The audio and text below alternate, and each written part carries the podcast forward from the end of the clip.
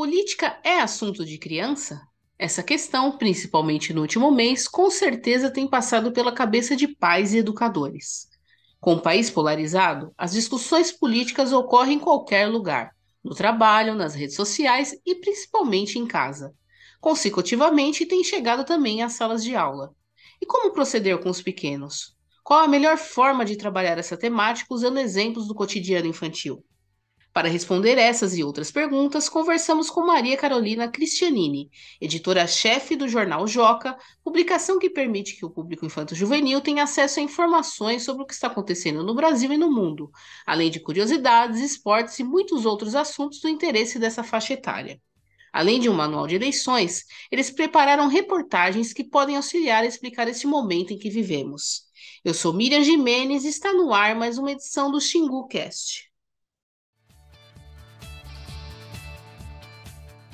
Olá, Maria Carolina, bem-vinda a XinguCast. Oi, Miriam, tudo bem? Prazer estar aqui com vocês hoje.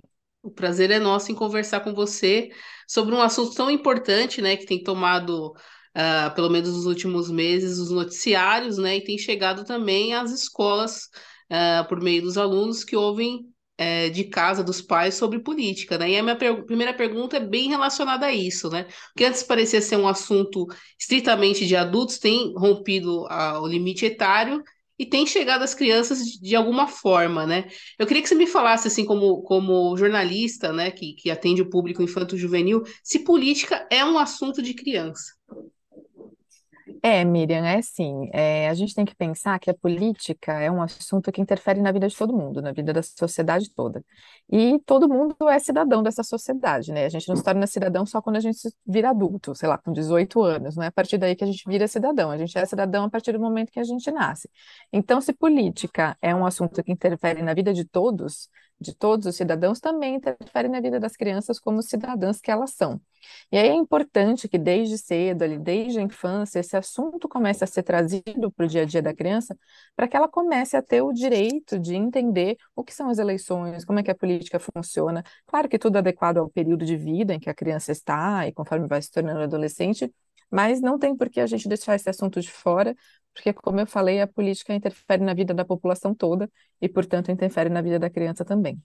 Sim. E essa polarização que a gente tem visto nas redes sociais, né, tem, tem acometido famílias, amigos, né, e consecutivamente tem chegado nas salas de aula, né? Teve uma reportagem recentemente que haviam crianças é, disputando em sala de aula o discurso de candidato X ou candidato Y, né? Como que você sugeriria que os adultos tratassem esse assunto de modo que esses conflitos não se refletissem em sala de aula e nem nas ruas ou em encontros entre amigos?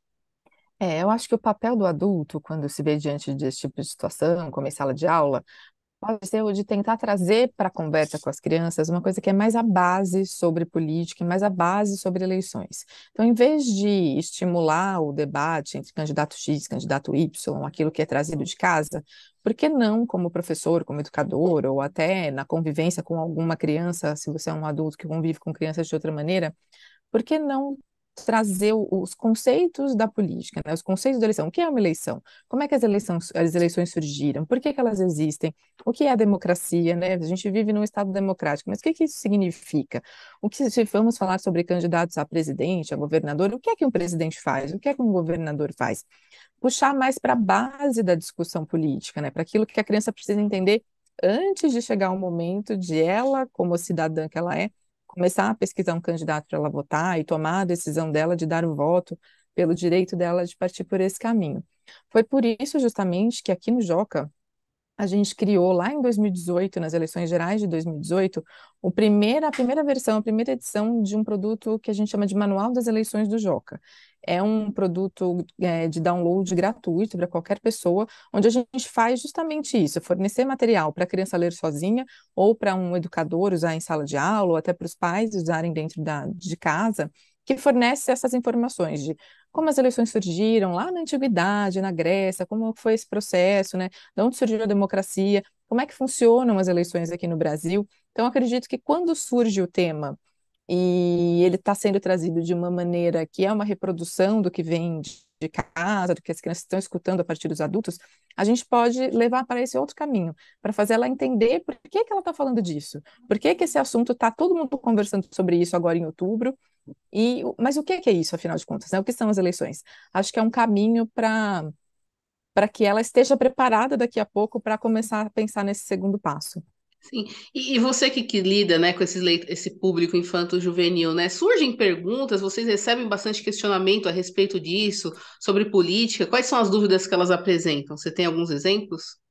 É, a gente tem percebido uma mudança em materiais que elas acessam no nosso site, por exemplo. A gente fez, uh, antes do primeiro turno, a gente fez uma matéria sobre o lacramento das urnas eletrônicas pelo TSE, pelo Tribunal Superior de Justiça. E foi uma matéria que foi extremamente acessada, que a gente não esperava por isso, mas a gente viu um movimento das crianças indo atrás, dos nossos leitores indo atrás desse tipo de informação, de entender, né? Se fala tanto em urna eletrônica, se fala tanto no TSE agora, e aí a gente vai lá e coloca uma notícia do que é a lacração da urna eletrônica. O que, que isso significa? A gente percebe um movimento deles se interessando por esse processo. E isso é, é muito interessante de acompanhar mesmo, o quanto você mesmo está falando, né? O quanto esse assunto estar ao redor delas, está sendo falado o tempo inteiro, faz com que elas passem a se interessar por isso de uma maneira que talvez não acontecesse se a gente não estivesse vivendo um momento tão turbulento, né? Não tem como saber, mas talvez não fosse assim. Então, existe esse movimento orgânico de elas procurando mais sobre isso. E perguntas, chegam algumas na redação? Não estou me lembrando agora de nada diretamente relacionado a isso, uh, mas se, se, depois eu me ocorrer, eu posso até te passar algum áudio separado, se você quiser, mas pergunta, não estou me recordando nada, mas tem esse movimento de elas se mostrarem interessadas mesmo.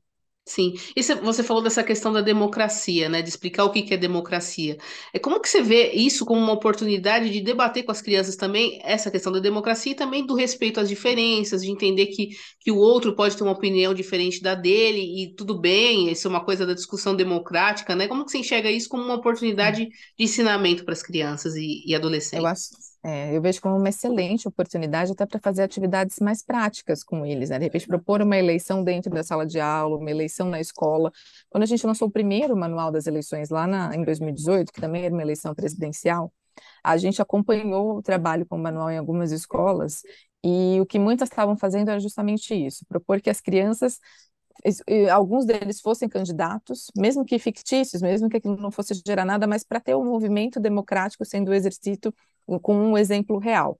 Então, eram as crianças se preocupando em fazer uma plataforma eleitoral, né? O que, que eu vou propor para o meu eleitor? E as, aqueles que eram só eleitores se preocupando em entender o que é que os candidatos da escola tinham a oferecer. E depois, praticar o respeito à diferença e o respeito ao resultado da eleição como é numa democracia, o seu candidato pode ser o mais votado ou não, e você vai ter que respeitar isso.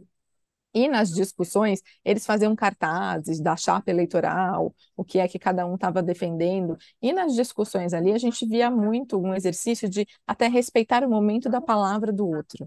Né, de eles ter que, terem que entender que agora é a outra chapa que está falando, que está divulgando o que é que tem a oferecer na sua campanha, e a gente aqui tem que esperar para falar, não é o nosso momento de falar. Então, até esse respeito de espaços, né? Tanto das diferenças como do eu tenho que ouvir o outro para entender o que o outro está dizendo. Então, eu vejo como uma excelente oportunidade para trabalhar esse assunto de uma maneira mais prática. Tem um outro exemplo também de um projeto que a gente fez nas eleições municipais em 2020, que foi uma iniciativa chamada aí Prefeitura, que a gente lançou para as escolas do município de São Paulo. Era uma ideia de que todas as escolas do município de São Paulo estavam convidadas a participar para levar para os seus estudantes discutirem o que é que eles gostariam que um novo prefeito fizesse pela cidade. Nos mais diversos assuntos, mobilidade, saúde, segurança, todos aqueles que são contemplados pela prefeitura com as secretarias, eles podiam conversar sobre isso e enviar as sugestões que eles tinham. Então, também é uma outra forma de olhar para a política como uma coisa mais próxima do nosso dia a dia, né? O que é que a política interfere na, naquilo que a gente está andando na rua e vê que não está funcionando, ou pega um ônibus, vê que não está certo, procura um posto de saúde para fazer alguma coisa e vê algum problema. O que é que você pode pedir para, no caso era o prefeito eleito, para que ele faça e que mude na cidade? Então é um momento também de de entender o que é que o prefeito faz, ou o que é que o governador faz, o que é que o presidente faz, quais são, quais são as funções de cada cargo político e o que, é que a gente pode pedir para cada um deles. E aí a gente recebeu as, as propostas, isso foi entregue na prefeitura depois uh, para um representante do prefeito eleito, que era o Bruno Covas, ele já estava no processo ali de tratamento dele, mas foi muito interessante ver um movimento que, uh, diferentemente desse processo de vamos simular uma eleição, vamos pensar na prática o que é que a cidade precisa de diferente e parar para raciocinar como é que a política funciona, né? O que é que a gente pode pedir para esse esse próximo prefeito. E depois pode ter um segundo passo de acompanhar o que é que o prefeito, o que é que o, o, então candidato disse que ia fazer, o que é que você solicitou, se isso pode ser feito, não pode ser feito, e acompanhar o, o mandato, né, que é tão importante. A gente não pode eleger alguém e abandonar, fazer esse acompanhamento. Então, é um outro olhar que acho que também funciona para trabalhar a democracia, o respeito às diferenças e o raciocínio de como é que a política realmente funciona no nosso dia a dia. Sim, é até legal você falar isso, né? Porque tem muito adulto também que não sabe como que funciona o trâmite de um projeto, o que, que o vereador pode propor, o que, que ele não pode, o que, que o prefeito pode fazer, né? Todo esse processo que é uma coisa mais complexa, complexa do que se imagina, e, e assim você forma um cidadão que sabe cobrar isso lá na frente, né? Exatamente, é muito importante entender qual é o papel de cada um, né? Sim. E você teria sugestões de, de livros, né, que, que os pais podem ler em casa com os filhos, ou até mesmo na escola, para que eles entendam de uma melhor maneira esse processo que a gente está passando, toda essa questão política? Eu pensei numa sugestão, Miriam, que não é exatamente sobre o processo político, mas é uma coisa que inevitavelmente está acontecendo e é um, um, um, problema que a gente vive em vários aspectos, mas quando surge uma eleição ele se agrava, que é o da desinformação, das fake news. Como lidar com tudo isso, né? Porque aí vai chegar no grupo de família, vão ter os seus pais, os seus tios, os seus avós conversando sobre algo que leram e não sabe se é verdade, se não é verdade, alguém espalhando alguma informação que ninguém tem certeza se é aquilo mesmo. Então eu gostaria de recomendar uma leitura que é o livro Como Não Ser Enganado pelas Fake News, das autoras Flávia Aidari e Januária Cristina Alves, da editora Moderna. Ele é como um manual para entender o que são as fake news, como é que elas são geradas, como é que elas se propagam e como lidar com tudo isso. Então, é uma leitura que ela pode ser feita aos poucos e consultando o livro conforme as, as questões vão surgindo, e que pode servir para as crianças tanto se munirem de informações para lidar com, desinformações, pra, pra, com a desinformação, para lidar com, fake, com as fake news, e também, de repente, ajudar os adultos, ajudar os pais, os tios, os avós, aqueles que estão ao seu redor, a esse mundo digital das redes sociais, de troca de mensagem o tempo inteiro, coisas que chegam que a gente não sabe de onde elas vieram, ajudar todo mundo também nesse processo de conscientização para a educação midiática, para não colaborar com a desinformação e para também combater a desinformação. Então, esse livro, Como Não Ser Enganado pelas Fake News, é o que eu gostaria de recomendar para esse momento, porque é, as outras informações que a gente conversou aqui, como o que são as eleições, o que é democracia, tem no Manual do Joca, tem disponível em diversos sites confiáveis, né, que as pessoas podem pesquisar, mas a questão das fake news, eu acho que ainda falta muito para as pessoas caminharem e compreenderem o que é de fato a desinformação. Eu acho que é um material que colabora muito para estar preparado para lidar com eleições e tudo que elas, que as eleições trazem no pacote. Sim, e é importante você falar isso porque é um momento em que a, a imprensa é bastante atacada, né, por fazer exatamente o seu papel, que é informar da melhor maneira possível. Nós, como jornalistas, sabemos que tudo que a gente, a gente publica, a gente checa de todos os lados para que saia uma coisa verdadeira. E que acredito que é o que vocês faz, fazem aí no Joca, né? E se alguém tiver, alguma criança tiver alguma dúvida, né? Como, como fala com vocês? Como pode mandar essa dúvida? Alguma questão sobre alguma reportagem? Como que é o canal?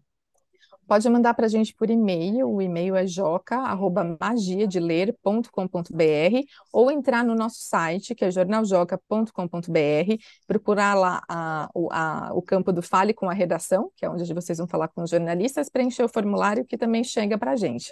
Esses são os dois caminhos mais fáceis de conseguir entrar em contato e qualquer dúvida que tiver, qualquer questão sobre eleições, a gente pode responder no jornal, responder no site ou indicar onde está a resposta no, no Manual das Eleições se estiver por lá. Estamos aqui para ajudar nesse processo que é tão fundamental para a vida de todos nós. É verdade. Maria Carolina, muito obrigada pela entrevista e sucesso aí para o trabalho de vocês. Eu que agradeço, Miriam. Um grande abraço para vocês. Um abraço. Falamos sobre como explicar às crianças e adolescentes o momento político em que vivemos com a editora do jornal Joca, Maria Carolina Cristianini. Este foi um podcast do Colégio Xingu. Eu sou Miriam Jimenez e até a próxima entrevista.